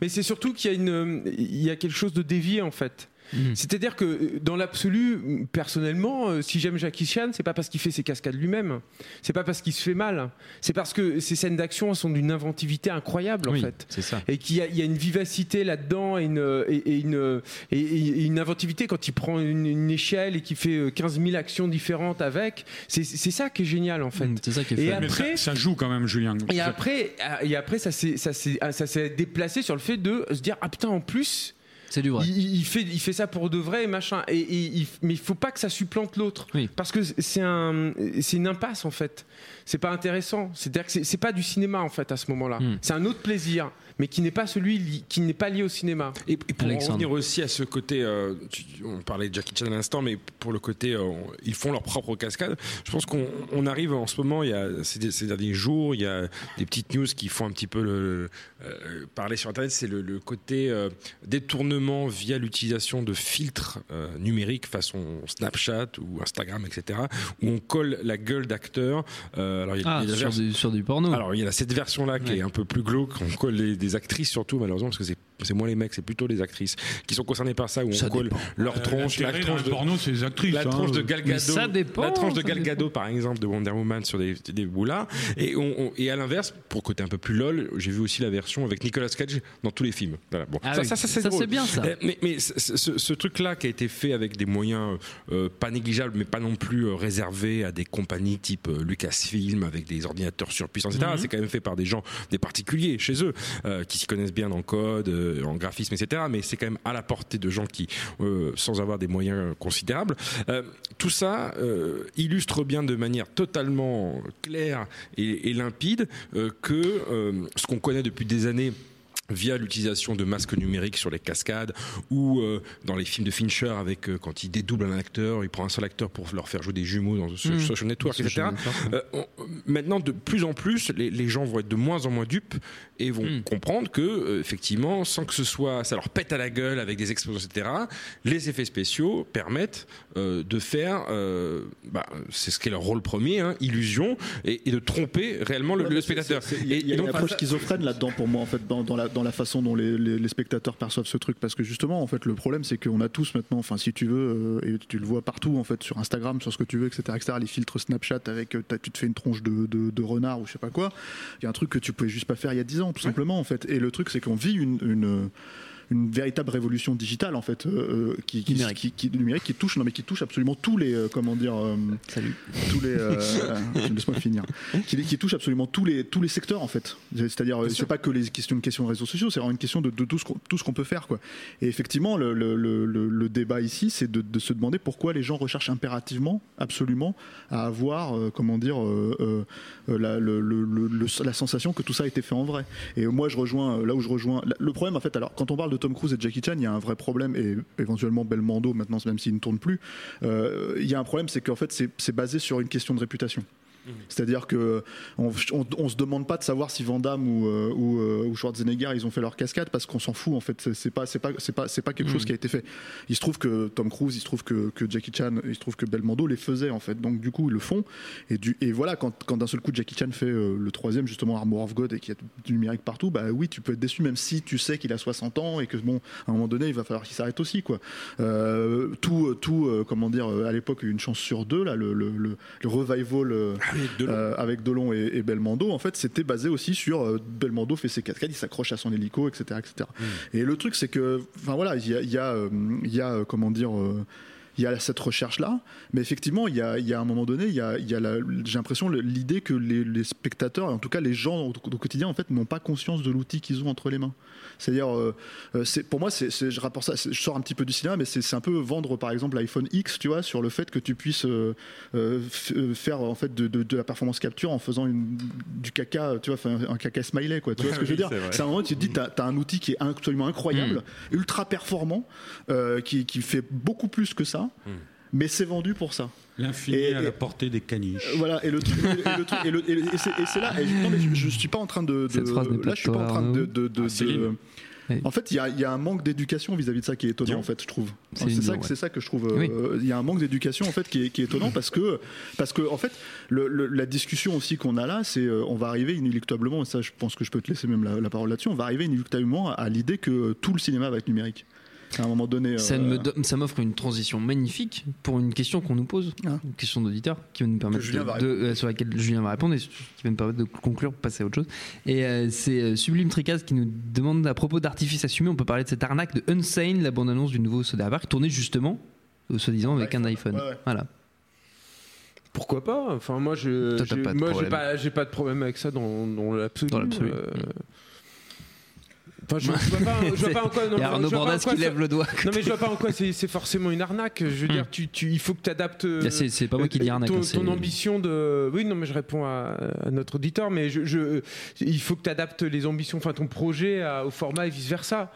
Euh, Après, euh, c'est Soderbergh. oui, non, ça mais ça, c'est problème, Soderbergh, d'accord. Après, je peux, je peux aussi, euh, voilà, mais, mais là, si je suis pur et que j'aborde le truc et tout, dans, dans l'absolu, euh, moi, j'ai ri- j'ai rien contre, en fait. Et en fait, moi, ce que j'ai trouvé drôle avec cette bande-annonce de, de, de Unsane, là, c'est que je l'ai regardé et en fait, ça a l'air pourri, quoi. Ça a vraiment l'air pourri. Oui, C'est- ça a vraiment je, pourri. vois pas ce que je gagne moi personnellement à avoir un film tourné en iPhone, mais si ce n'est que là, là où je me suis posé quand même une question, c'est que quand tu vas, euh, bon, euh, bon, t'as un peu ça en France, mais t'as surtout ça aux États-Unis quand tu vas à Los Angeles ou des trucs comme ça, tu vois des billboards énormes avec euh, avec un avec euh, une mention shootée à, l'iPhone 5, tu vois. iPhone, ouais. Et là, toi, tu utilises ton téléphone et tu fais pas ça avec ça, tu Ouais. vois. Donc le truc, si tu veux, c'est que d'un seul coup, tu vois Soderbergh, qui est quand même n'empêche un réalisateur qui, qui est en activité depuis 30 ans, il tourne son film comme ça et ça fait pas ça non plus, si tu veux. Ouais. Donc à un moment donné, en fait, euh, C'est euh, c'est pas le premier, je crois que c'est Zack Snyder. hein, qui a- Enfin, il y avait déjà eu un film tourné à l'iPhone il y a deux ans, Oui, un truc oui, comme Ah, ça. c'est Batman et et- Superman. Et, Zack- et Zack Snyder est en train d'en faire un où il l'a fini aussi. hein. Donc Mais- c'est mais pas, le- pas mais premier à se poser mais- cette question-là. mais, mais- mais les, premiers ber- les premières personnes qui se posent ces questions-là, c'est les, personnes qui ont tourné en DV à l'époque. euh, Exactement. euh, ouais. Comment elle s'appelle Colin Serrault quand elle faisait la suite de, de 3 ans mais un coup. Non mais voilà, c'est la même logique à la con, c'est on va pas se faire chier, on peut tourner, on peut y aller.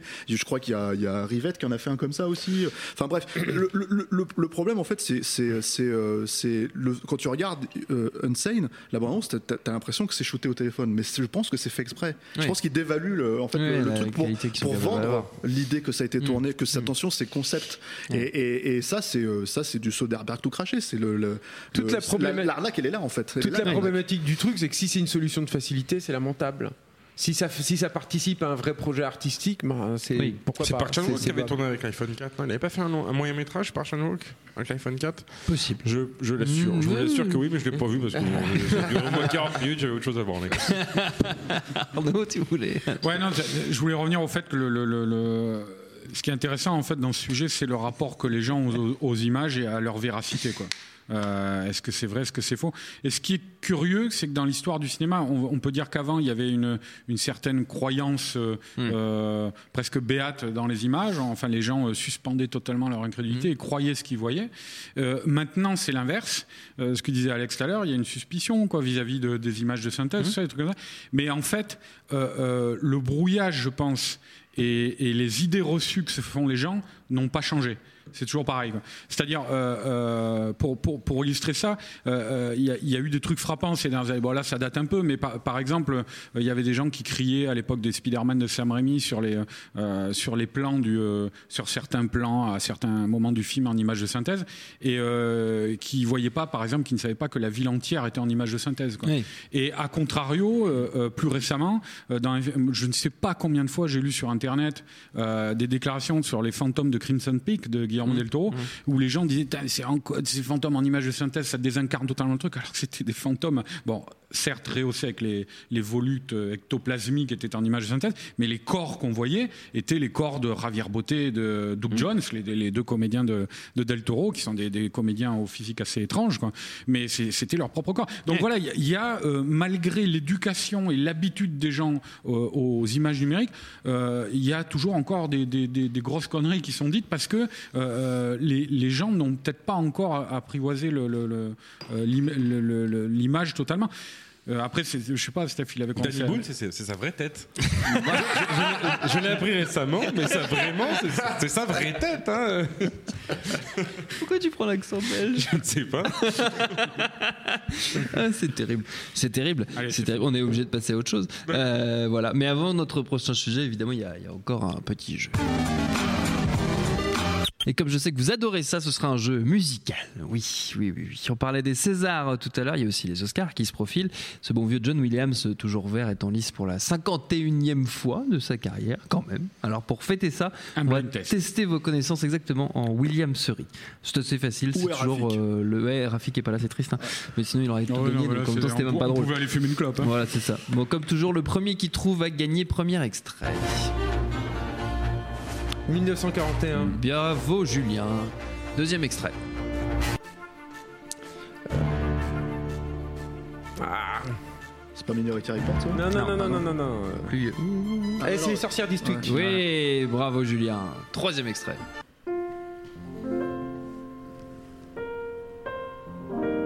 C'est pas la guerre des mondes? Non. T'es plus vieux. Non, non, c'est plus Ah non, vieux. non, c'est Ça, c'est JFK. c'est- c'est Ryan. Ouais, JFK, bravo. Ah non, c'est JFK. Bravo, JFK. Stéphane. Quatrième extrait.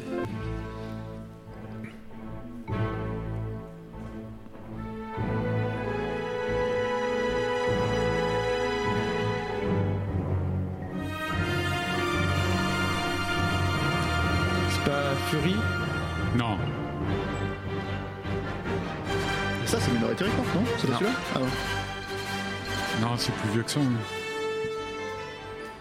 Beaucoup plus vieux.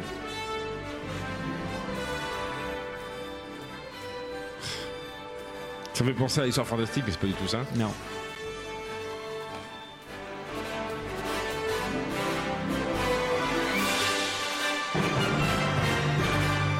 On, est bien à écouter. C'est la tour infernale. Ah. C'est la tour infernale. Tower. Tower Inferno. Allez, cinquième et dernier extrait.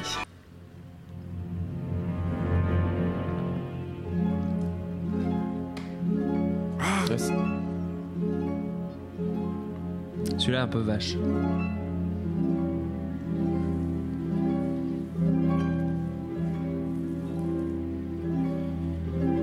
The Harpist. Je sais Un génie. Ouais, je sais pas.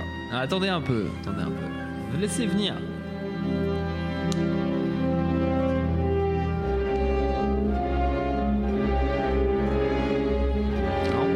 Je. Laisse tourner là, je vais mettre Shazam là. Non, Ah, tu mets je pas connais Shazam. ça.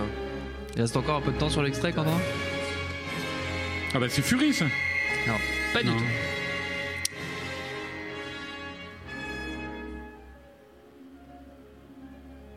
C'est les dents de la mer 2. Ah putain, Mais ouais, eh Ah, ouais, le soir.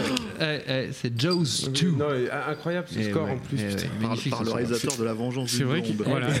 Mais c'est un beau score. fait la musique d'un- film d'un réalisateur français. Eh bah ouais, c'est un beau score quand même. Merci d'avoir joué, Magnifique. messieurs, surtout Bah, Julien. de. Julien, Julien a tout scoré. On attaque notre prochain sujet. On l'attend de pied ferme, The Shape of Water, La forme de l'eau, le dernier né de notre chouchou d'amour Guillermo del Toro sort à la fin du mois. On en reparlera évidemment dans nos ciné euh, version classique en temps voulu. Réfrénez, chers amis, d'ailleurs si vous le voulez bien, euh, vos ardeurs, on en garde pour l'émission qui lui sera consacrée s'il vous plaît.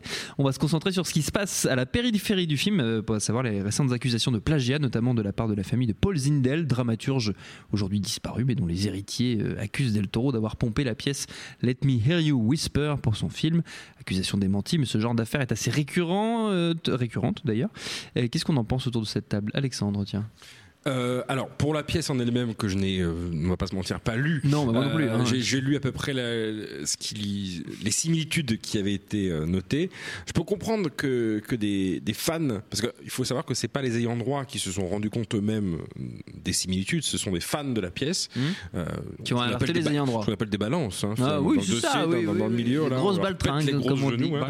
Euh, mais ils ont, ils ont- voilà, ils, ils ont signalé ça. Euh, Il y a des similitudes évidentes, mais euh, ça ne tient, ça ne tient pas en fait. hein. Voilà, il n'y a pas que, il y a des figures, des ficelles narratives qui ont été utilisées, des, contextes qui sont similaires, mais euh, mais bon, il n'y a pas eu de, il n'y a pas eu une- un clash, il va pas y avoir de procès, c'est ce que je voulais dire, hein, sauf erreur, euh, parce que je pense que ça s'est réglé plus ou moins à l'amiable. Mais euh, on est sur un cas de figure où euh, Il y a quand même voilà. eu un communiqué de Fox Searchlight. De il- Fox Searchlight. Voilà, où ils se sont fondus quand même d'un- d'un d'un communiqué pour apaiser le truc. Euh, mais on est dans un cas de figure où voilà, il y a un film qui commence à prendre. Je pense qu'il faut pas se leurrer. Comme je le disais à l'instant, ce sont des fans de la pièce originale qui se sont manifestés auprès de, des héritiers de l'auteur pour, euh, pour dire qu'ils avaient repéré quelques points communs. Euh, si le film n'avait pas eu ce, ce- cette, euh, cette unanimité critique, cet accueil enthousiaste et ces nominations, même si je pense que le cas de plagiat remonte un tout petit peu avant le- le- la nomination des Oscars. euh, voilà, il n'empêche qu'il avait quand même eu l'ours d'or et tout ça. il avait quand même voilà, il avait déjà été remarqué euh, à Berlin.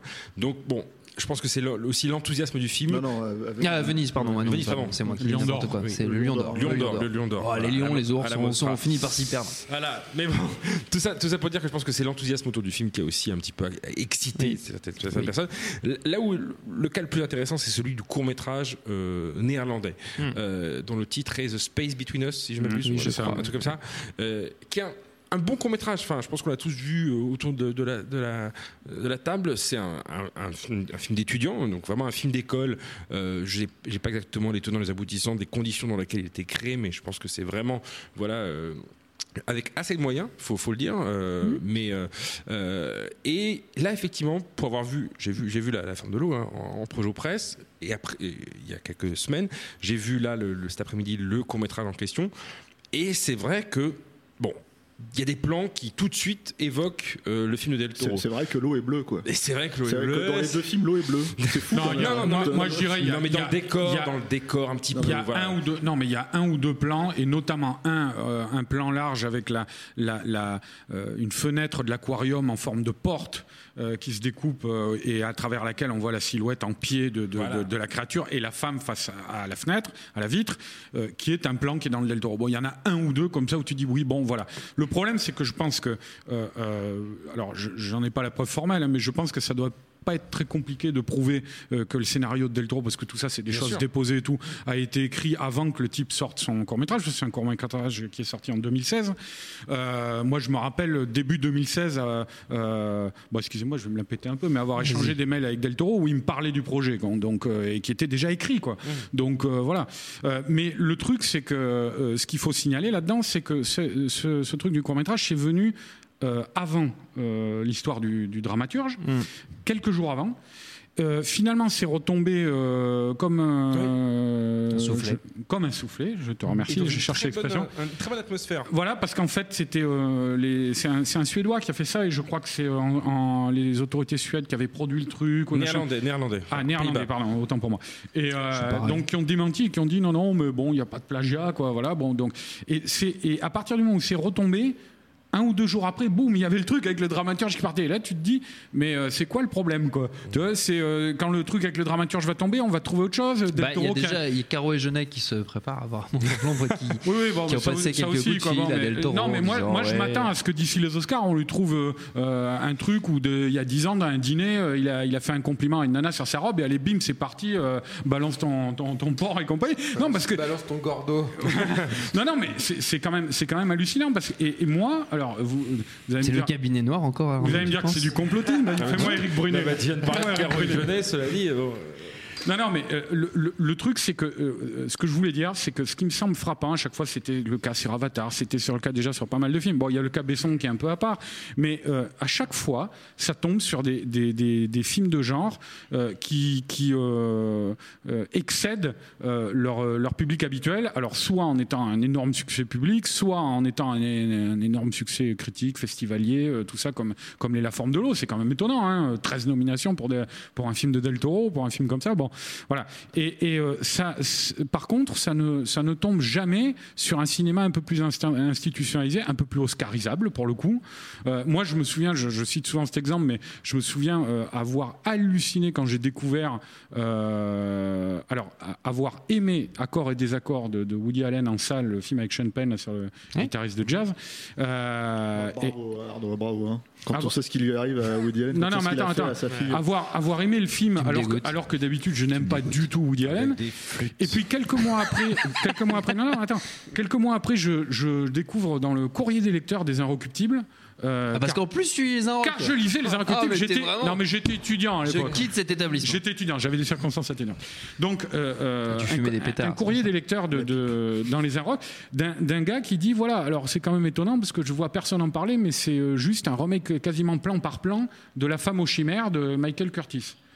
Et euh, donc un remake totalement pas avoué quoi. hein, euh, et, euh, et donc je me dis bon bah ça doit être enfin comme souvent ces accusations de plagiat je m'y attarde pas plus que ça et, genre un an ou deux après je tombe sur je crois sur TCM sur la femme aux chimères de Curtis que je n'avais jamais vu avec Kirk Douglas Young Man with Horns un film magnifique et là j'hallucine parce que c'est le film, même l'idée, euh, euh, je ne sais pas si vous vous souvenez d'un accord à désaccord, des intervenants qui ont vraiment connu le personnage et qui, euh, qui sont interviewés, genre au reportage face caméra, pour dire voilà, je les connais tous, c'est dans le Curtis. Il y a des, les, les trois personnages principaux sont exactement les mêmes. Il y a des mouvements de caméra qui, et, et des mouvements de caméra que tu n'oublies pas. Genre à la fin, tu as. Kirk Douglas qui brise de, de- de sa, sa- sa trompette par terre, parce que c'est un trompettiste, ça c'est Bix Kirk en fait, qui brise sa trompette euh, par terre, et puis tu as la caméra qui s'élève euh, en mouvement de grue au-dessus de lui, qui le laisse par terre avec sa, sa, sa- sa- sa trompette fracassée. Le même truc avec Sean Penn et sa guitare, le même. hein. Et, et- et ça, personne n'en a jamais parlé. Pas s'ils n'ont pas vu les films. Non, mais enfin, euh, Michael Curtis, c'est quand même des classiques aux États-Unis. Euh, euh, euh, je veux dire, le truc, moi, je suis désolé, mais allez-y, traitez-moi de complotiste, mais, euh, mais, dès, mais dès que ça touche des, des- des- du cinéma de genre populaire, des films de science-fiction, fantastique, des trucs comme ça, là, tout de suite, il y a une sorte de facilité à, à- à cartonner les mecs, alors que quand c'est du Woody Allen ou d'autres personnages beaucoup plus fréquentables que, que Guillermo del Toro, là, il n'y a pas de problème, tout le monde, tout le monde met crois- ça sous le tapis. Je crois qu'Arnaud vient de démontrer démontrer que Woody Allen est coupable. Ouais, Ça, voilà. Je crois aussi. Mais je crois Euh, qu'à partir de maintenant, quand Woody Allen va pomper quelqu'un, on Ah, se saura. Ah, très très bon, très dans très une bon. jaune. Il est très bon, hein il, Il est, est très bon. excellent, il est excellent, c'est Alexandre le- C'est lui qui remplace Manu Payet l'année prochaine au César. Ah ouais, mais prenez-le pour les Césars, bordel Voilà. de merde On va rigoler. Stéphane, rigoler. vas-y Stéphane. Pour les Ramène un peu de sérieux dans cette émission. Le truc qu'il faut aussi dire sur Del Toro, c'est que pour l'avoir vu et, je l'ai vu et on l'a vu avec Julien et avec Arnaud, euh, comment dire à l'époque, euh, quand tu le croises dans les festivals, il est souvent sollicité en fait par des gens qui lui veulent lui donner genre leur bande démo, leur euh, leur machin, etc., etc.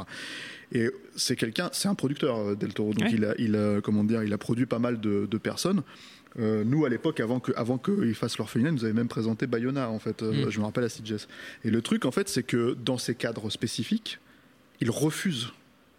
Donc, euh, Internet n'était pas aussi développé, il n'y avait pas YouTube en- encore à l'époque, par exemple, mais ils refusent littéralement, en fait, les, les, comment dire, les bandes démos, ce genre de choses. En fait, ils demandent à, à ce que ça passe par son agent, en fait, pour des raisons, euh, comment dire, justement juridiques. Pour des raisons spécifiques. Moi, j'ai- croisé des gens, je me suis fait pote avec des gens en Espagne euh, sur- dans les festivals, euh, avec qui je suis encore en communication, qui m'ont expliqué littéralement que chaque fois qu'ils avaient un court métrage ou un truc comme ça, ils devaient passer, quand ils voulaient le montrer, eux, ils étaient aussi en contact avec Del Toro, quand ils voulaient lui montrer, en fait, il fallait que ça passe par des, par des, par des voies officielles. Vous avez Mm. un agent, l'agent envoie le truc, qui envoie l'agent à Del Toro, qui, qui lui fait Mm. passer. Donc bon, Pour se protéger justement de ces accusations-là. voilà, et, et il est quand même extrêmement précis. Alors qu'à Mm. côté de ça, il est particulièrement généreux Mm. avec euh, le fait de pouvoir utiliser son pouvoir pour produire des, des premiers films. Donc euh, le truc, c'est que mm, quand tu connais ce fonctionnement-là, effectivement, le- le- les accusations te paraissent complètement euh, farfelues. Et après, il y a un autre truc, c'est que on parle quand même de Guillermo del Toro. Euh, c'est pas euh, bon. Arnaud cite Woody Allen, mais Woody Allen c'est aussi quelqu'un qui fait un film par an, donc au bout d'un moment, il- on peut comprendre qu'il puisse être à sec aussi de, de- comment dire en termes de créativité quoi. Euh, un type comme Del Toro qui a un énorme, un esprit hyper, euh, comment dire, imaginatif, euh, qui s'inspire en fait de son propre vécu pour pour, pour Mhm. créer créer ses, C'est un ses- créateur d'univers. voilà, et, euh, le- la, la source, euh, et là on va, je vais pas faire une critique du film, hein, mais la source de la forme de l'eau, elle est très simple. hein. C'est euh, l'étrange créature du lac Noir. Hmm. Littéralement. Donc le truc, c'est que et je pense que la source de comment ça s'appelle The Space Between Us, c'est ça aussi. Voilà. Donc ça, ça me fait un peu euh, et là, je, là, je, je déborde un peu du sujet, mais ça me fait un peu mal au cul quand les gens disent ouais c'est du Genet, euh, euh, ouais c'est euh, c'est euh, c'est Amélie Poulain, euh, ah oui c'est euh, comment dire, euh, alors que t'as un type à côté qui a quand même démontré depuis 20 ans qu'il a un sûr. univers à lui. Euh, euh, voilà quoi. Et, euh, et euh, ouais, c'est Abbé Sapiens. Tu vois. Enfin, voilà, à un moment donné, t'as envie de dire, mais c'est bon. Enfin, euh, il y a un bénéfice du doute euh, quand même accordé quand on a vu le film. Que le film soit vendu au market comme euh, Amélie Poulain, bon, ça c'est un autre problème quoi. Il se trouve que quand tu vois le film, pour moi, j'y pense pas une seule seconde à jeûner. Si j'avais pensé une seule seconde à jeûner, je ne trouverais pas que c'est un chef-d'œuvre. Voilà. Donc. euh, J'ai quand même pensé à Jeunet. Et puis, je, je- je vais juste, parce que bon, on, on le Ouais, parce que on- c'est trop facile avec toi, Hervo. On le- t'as tout, tout le temps, tout le temps la facilité, Hervo. Non, mais, je, je vais, je vais juste Retourne préciser- voir grave. Juste Mais préciser par, rapport à ce que disait Steph sur Del Toro, parce que bon, c'est vrai qu'on on le côtoie un peu depuis de nombreuses années maintenant. On a compris Mais- que c'était votre copain, ça va. Non, non, mais c'est vrai qu'au au fur et à mesure des années, moi je me rappelle comme ça de plein d'anecdotes, il y a une véritable inquiétude de l'originalité chez lui. C'est-à-dire euh, non seulement par rapport aux autres, mais aussi par rapport à lui-même. C'est-à-dire Mm. pas se répéter. tout ça. Mais moi, je me rappelle très bien qu'à l'époque de l'orphelinat, euh, il m'avait dit, euh, lui, il était producteur donc sur le truc, et on, on parle parce que c'est un feuilleton. À chaque fois que je le vois, je lui en parle de son projet de- d'adaptation des Montagnes hallucinées. Ah bah justement, on a une question là-dessus. Voilà. Jonathan qui demande si on Attends. aura l'espoir un jour de le voir. Attends, alors je termine. Et, donc je lui dis, parce que ça, ça date d'il y a 10 ans, hein, et je lui dis, oui, alors les montagnes ici, c'est en est où? Et il me dit, euh, il me dit, ouais, j'ai un problème, c'est que j'ai vu le film de mon ami, la Franck Darabont, quoi. Euh, j'ai vu le The Mist. Ouais, The Mist, ouais, Voilà, et le final, ça m'a bousillé. Je l'ai appelé pour l'insulter euh, direct après et tout. Quoi. Et il m'a dit, c'est c'est à cause de ce connard, bon, entre guillemets, hein, Oui. euh, cabronne la comédie. Quoi. Je suis obligé de réécrire toute la moitié de mon script. Quoi. Donc, c'est- et pareil, je l'ai- quand je l'ai vu à Cannes l'an dernier, je lui ai parlé du film de Xavier Jans, Hmm. euh, qui, est, qui est pas sorti euh, en France, là, euh, Cold Skin. Cold Skin, euh, qui met en scène une créature amphibienne, comme je sais qu'il aime ses films et tout.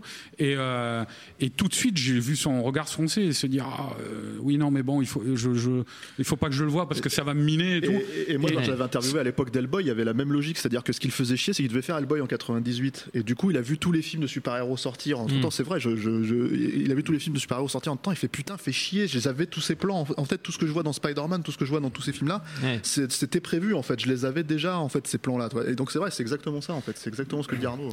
Julien. Euh. Pour clore le débat et juste pour apporter une pièce au dossier, euh, moi j'ai interviewé Alexandre Desplat là, pour, le- pour la forme de l'eau. Ah, Il, il parle du projet avec Desplat depuis The, The Guardians.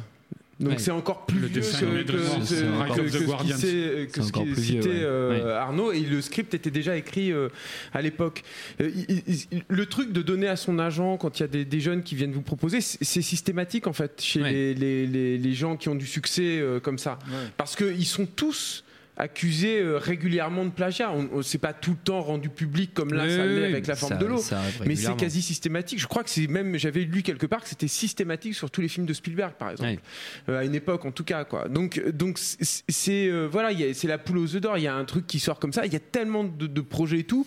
Forcément, il va y en avoir un à un moment qui n'a pas réussi à se monter, Mm. et on va trouver des concordances qui, qui voilà, qui vont trouver. Le, le, le Cold Skin euh, ne se serait pas monté. euh, Xavier Jean ne serait pas quelqu'un de très honnête, etc. Il aurait pu lui aussi euh, euh, accuser sur certains points euh, le- le- la forme de l'eau de plagiat, etc. Quoi.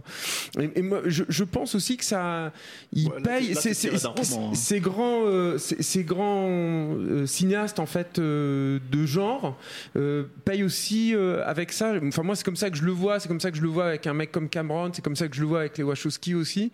Ils, ils payent aussi le, le fait qu'ils réussissent à capturer ce qui fait euh, quelque chose qui vibre en fait dans l'inconscient collectif et populaire. Mm.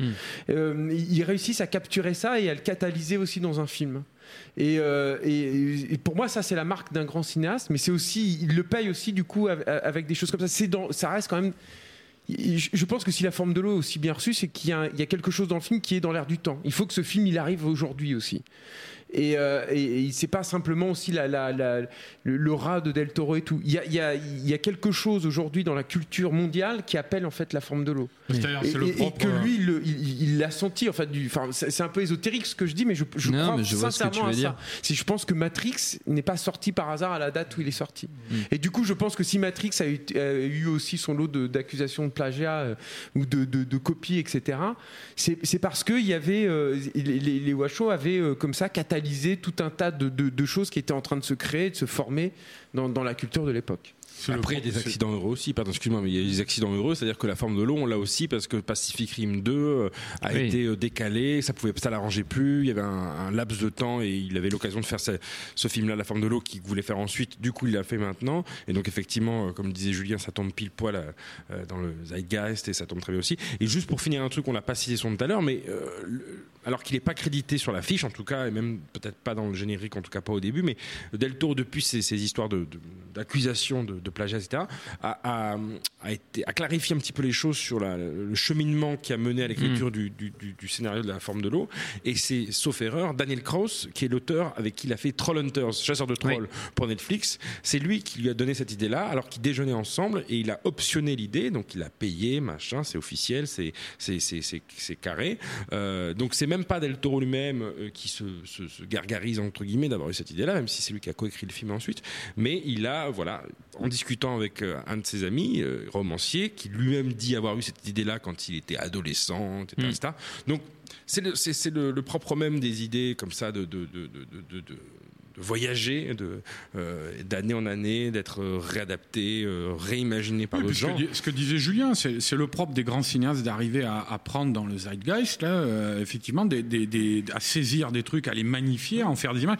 Et, et- et évidemment, ben, il y a d'autres gens qui se servent aussi dans ce truc et qui en donnent des choses plus, peut-être un peu plus ou moins anecdotiques. Mais Il a tout pompé sur Splash. Voilà, c'est Ouais, c'est ça. Je, je crois que tu as tout résumé. On s'approche, euh, messieurs, non, dangereusement. Pour répondre Quoi quand même à la quoi question Quoi de Oui, l'auditeur, des montagnes hallucinées. euh, j'ai des infos Tu Mais- n'iras- tu n'iras pas te coucher, Thomas. Non. Non, là, juste la question de l'auditeur sur les montagnes des hallucinés. Euh, J'ai des infos, euh, comme avait dit Del Toro récemment, mais euh, je garde l'exclu pour Capture Mag bientôt. Sur Ok, Capture Mag. super, super, Voilà. vraiment bien, Non, vraiment bien. dit, alors le truc sur, sur le- la- les montagnes hallucinées, non mais euh, moi je l'ai pas, moi j'ai pas les infos d'Arnaud. Bah, hein, en plus, alors, pareil. Non, mais le super. truc, le truc qui est intéressant avec les montagnes hallucinées, c'est que nous on Mhm. était allé voir avec Arnaud il y a des années quand il était à, Madrid, quand il préparait le labyrinthe de Pan, et on lui parle de- des montagnes hallucinées, on lui dit alors parce que il en avait, il en parlait déjà. Oui, bien sûr, Et il disait ça va pas se faire les gars. Ouais. Ça va pas se faire. Et là, je te parle en 2000, on était en 2005, je crois, un truc Oui, comme ça quoi. ça, ouais, doit et en fait, euh, et en fait, euh, donc on se dit bon, bon, mais peut-être dans 2-3 ans. Il me dit non, non, laisse- laissez tomber. Et des années après, il est revenu avec. Ouais. Et euh, du coup, euh, même si en 2011 ça a été arrêté alors qu'il avait euh, Mm. euh, James Cameron à la prod, Tom Cruise Mm. dans le rôle principal, comment dire, et qu'il avait, qu'il avait, qu'il avait, ils ont fait le, comment dire, le deal avec plusieurs studios pour essayer de voir si ça pouvait se mettre en place et que ça s'est pas fait. Bah, en gros, là aussi, il a décrété que ça allait pas se faire. Maintenant, le truc avec Del Toro, c'est qu'il a ce truc qui revenir. est quand même formidable, Mm. c'est qu'il ne lâche jamais. En fait, Ouais. projets, il y a des trucs qu'il a depuis des années et des années Ouais. et des années et qui, qui reviennent, quoi. Espérons. Espérons. Il faut continuer à croire, messieurs. On s'approche de la fin, vous pensiez y échapper. Mais non, il y a encore un jeu.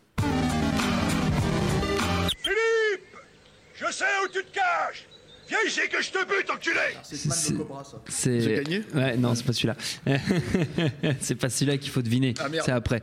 Donc, vous savez, c'est mon jeu préféré. Forcément, c'est l'instant VF.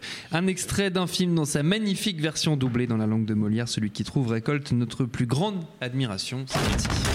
C'est pas vrai Pourquoi tu m'as poussé à faire ça, Victor? Tu sais que j'ai des responsabilités ici Jésus-Christ lui-même, dans sa bonté, m'a accordé plusieurs dons. Par exemple, celui de cogner un mec et de le foutre KO Non, rien.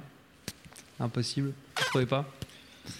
C'est la honte, hein. C'est la honte. Encore Bon, un film des années 90. ça. j'ai un deuxième extrait. Vous voulez le voler? Vas-y. Allez, allons-y. Alors, la charmante Sorina ici présente sera la victime qui se porte volontaire comme violeur? Moi, pas de problème. Prêt. Moi, prenez-moi, prenez-moi, hé, hé, prenez-moi, On prenez-moi. va en prendre un seul, les gars.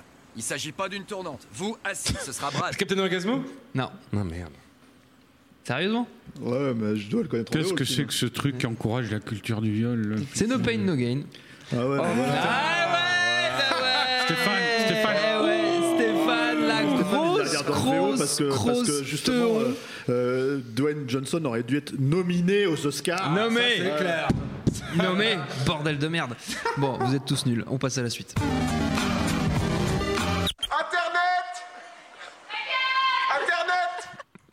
Il est bien celui-là. Euh, C'est moi qui l'ai fait, donc je suis content. Euh, voilà, voilà. On va déballer les questions de nos amis internautes qui nous écoutent, nous regardent en direct pour conclure, parce qu'on on va pas en prendre beaucoup, parce que ça fait déjà au moins 6 heures qu'on parle, donc euh, on va, ça- on va s'arrêter. J'ai très envie de pisser en plus. moment. Ouais, moi, j'ai très envie- moi, je, moi, je me lève, moi je me lève dans 5 heures personnellement, donc tout va bien. Euh, ta, ta, ta, ta, ta, Qu'est-ce qu'on nous demande? Alors, euh, Nino nous demande si c'est de l'ordre de l'impossible une suite à Jack Burton avec Russell et Carpenter à la réal en s'appuyant sur la suite sortie récemment en BD Old Man Jack. Hashtag fantasme. Euh, Carpenter, il a pas fait de film depuis 2010. Ouais. Euh, il a pas l'air de vouloir revenir Non. à faire des films. Pas Il fait trop. de la musique. Euh, voilà, il fait de la musique, il joue aux jeux vidéo. C'est pas mal, pas mal, pas Ouais, mal ouais. de musique. Ouais, ouais, ouais, c'est pas mal. ouais. Mais Et puis le- vous pouvez remater ce film accessoirement. C'est vrai. Ouais. Et puis, Ouais. est-ce que t'as. Enfin, c'est pareil. vous avez envie de voir ça Ouais, c'est ça. Non, pas du tout, moi, pas du tout, mais moi, c'est- Nino qui demande.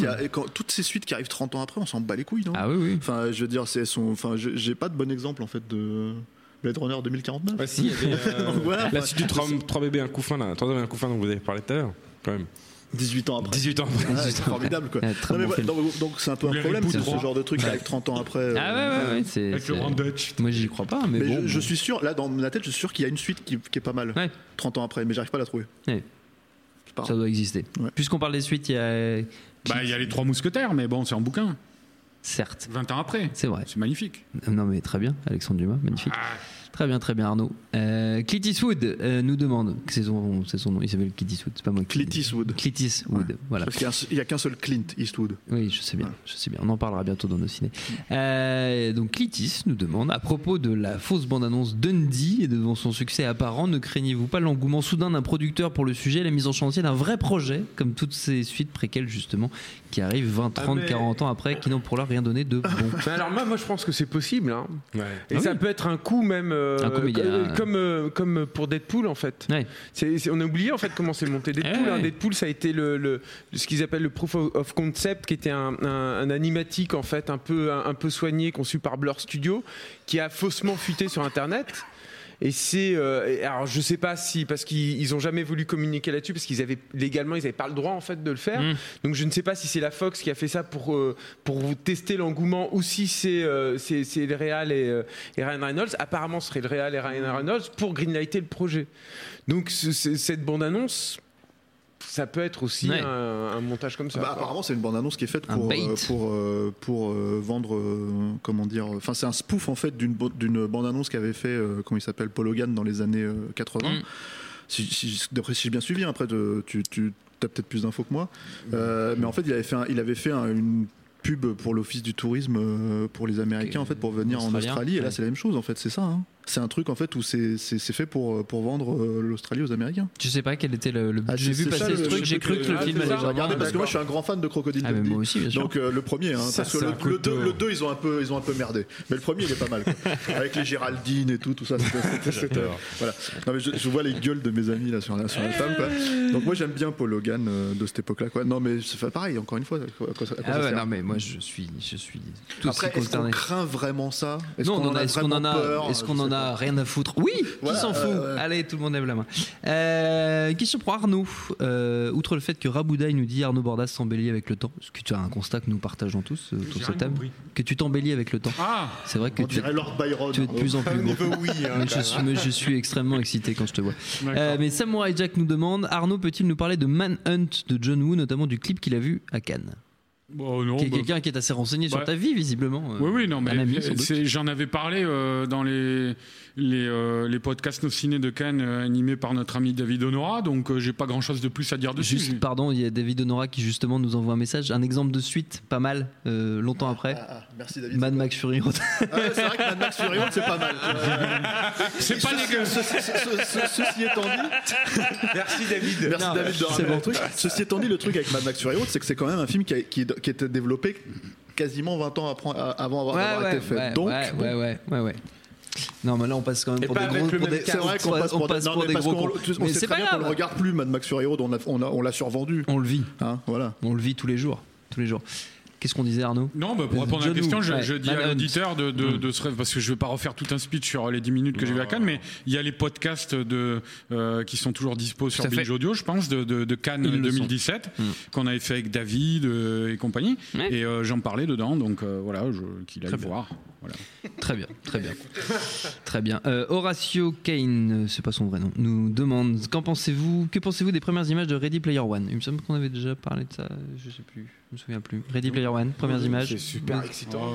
Voilà, Spielberg, de toute façon, on est content. Ouais, hein. mais c'est sur- c'est c'est pareil. c'est- c'est- et c'est- moi, je- je- j'attends énormément de savoir ce qu'il va faire en fait de de ces citations en fait, Hmm. de, de, de comment il se positionne là-dessus, en Mm. quoi de- du côté film postmoderne, Ouais. euh, surtout aujourd'hui. C'est-à-dire, moi, ce que je ne comprends pas, c'est sur Internet les réactions euh, des gens qui disent euh, Ah, bah voilà, bah alors il va faire un film doudou lui aussi. Euh, C'est-à-dire, euh, comme toute la tendance à l'heure actuelle là, pour les, les trentenaires, euh, quadragénaires nostalgiques des années 80-90, ou même des ados hein, qui sont nostalgiques d'une époque qu'ils n'ont pas connue. C'est d'ailleurs le sujet du film. Euh, et, et donc, euh, euh, moi, je, je me demande comment les gens. Euh, peuvent attendre de, de- de Spielberg euh, qu'il fasse un film, je sais pas, qu'est-ce qu'il y a eu comme truc doudou là récemment, enfin, qui, qui, qui- Bah, Stranger je sais Things pas, ou quoi 100 000 Ouais, trucs. qu'il fasse un truc à la Stranger que- Things. Non, mais attends, je termine. bien sûr. Qu'il qu'il fasse un truc à la Stranger Things, euh, venant de la part euh, déjà d'un- d'un d'un gars qui a initié euh, Ah oui. euh, toute l'imagerie de cette époque-là et l'imagination de cette époque-là, et surtout euh, euh, qui n'a jamais fait de film comme ça, Non, bêtement bah nostalgique, Ouais. de, de contreplaqué, de trucs comme ça. Je veux dire, il suffit de regarder, c'est un film de science-fiction, il suffit de regarder les, les, les 3-4 derniers films de science-fiction de, de, de, de Spielberg, c'est-à-dire AI, Minority Report, La Guerre des Mondes, pour mesurer l'ambition du bonhomme pour le genre. sûr. Je veux dire, ceux qui attendent ça, ceux qui attendent ça de la part de Spielberg sur Ready Player One, c'est des gens qui ne connaissent pas Spielberg. C'est pas possible. Surtout qu'il suffit de regarder les bandes annonces, donc, parce que là on est dans Oui. l'absurdité totale du truc. hein. Oui. C'est-à-dire que en gros, si tu veux, le doudou c'est quoi? C'est ça euh, quand ils font, quand ils remettent le truc dans les années 80. C'est euh, Stranger Things ou ce genre de choses. En fait, c'est Super 8, ce genre de trucs qui sont en fait des trucs qui, qui Artificiel. non mais pas seulement artificiels, qui, de- qui demandent en fait, qui, qui de- euh, propose aux spectateurs de revenir à leur Oui, enfance, oui. même si c'est quelque chose de complètement euh, Oui. refabriqué. Oui. Là, en l'occurrence, ça se passe dans le futur, le Oui. film. Donc ça, c'est le premier truc. Mais moi, j'ai du turfu personnellement. Ouais, ouais, donc, ouais, euh, non mais voilà. Donc t'as, comment dire, t'as, t'as- t'as dans le licensing du, du film, bon évidemment t'as, t'as le, le géant de fer si tu veux ce genre de choses, mais t'as aussi des personnages d'Overwatch, quoi, qui est un jeu Mm. Ouais. qui est sorti en 2016. hein. Donc faut arrêter de, de- voilà. Donc Doudou de qui? Doudou de quoi là fait exactement? Enfin, je veux dire, on parle d'un film qui, qui, qui te parle d'une époque qui n'existe pas, qui, Mm. qui est dans le futur. Donc si le film ne parle pas de l'avenir, je vois pas de quoi il parle. C'est quand même, euh, c'est quand même, euh, c'est quand même assez évident quand, tu te retrouves avec ce truc. Quoi. Surtout le côté patchwork, quoi. C'est ça, Ouais, en fait. c'est Le, fait de faire ouais. s'entrechoquer tous ces univers qui Hmm. sont aussi disparates, quoi. Ça, je- moi, je, je- je suis extrêmement curieux. Moi, je pense que c'est une bonne grosse merde.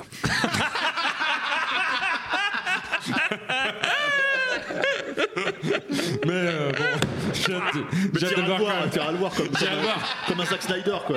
Ouais, voilà que- Je l'avais pas vu venir, c'était bien. L'art du contrepoint. Jean-Michel dénonce. Ah, c'est bien, c'est bien, c'est bien, c'est bien c'est comme ça. Euh, on va prendre, tiens, une ou deux dernières. Euh, pop, pop, pop. Léo qui nous demande que pensez-vous de la relève du cinéma coréen en termes de cinéma de genre grand public? C'est vrai qu'on a eu l'occasion d'en parler de, de ces films. Je pense, pense, pense au dernier train pour Busan, par exemple, ce genre de choses? Un avis? Pas d'avis. Non, non, bah, le, Pas d'avis. euh, qui- Ok. Le réalisateur qui sort son nouveau film là bientôt, Psychokinesis, je crois, ça s'appelle. un truc de super-héros, un peu. hein. Voilà, qui donc qui fait co- quelque chose de complètement différent de, de, Oui. de Busan.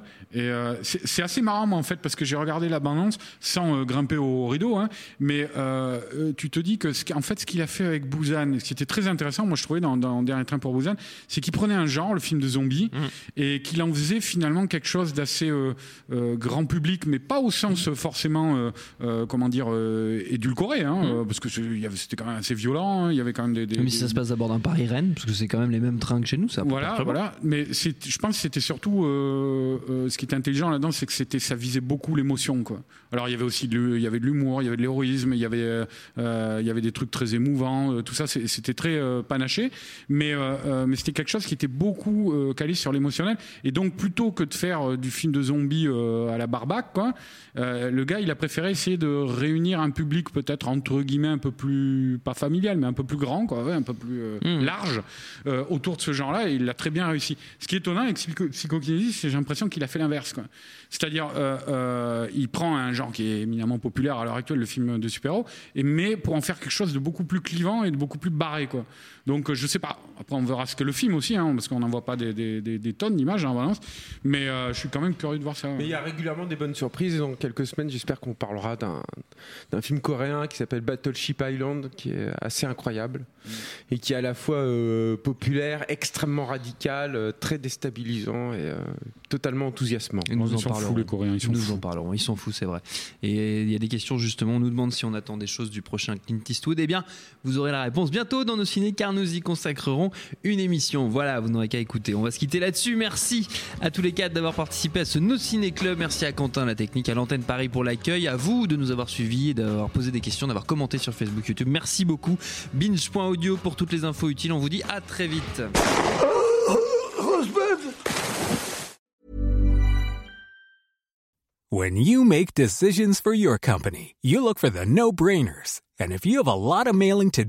stamps.com is the ultimate no brainer. It streamlines your processes to make your business more efficient, which makes you less busy.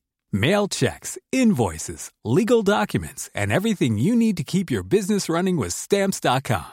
Seamlessly connect with every major marketplace and shopping cart. Schedule package pickups and see your cheapest and fastest shipping options from different carriers with rates up to 89% off USPS and UPS rates. And with the stamps.com mobile app, you can take care of mailing and shipping wherever you are. Make the same no-brainer decision as over 1 million other businesses with stamps.com. Sign up with code program for a 4-week trial plus free postage and a free digital scale. No long-term commitments or contracts. That's stamps.com. Code program.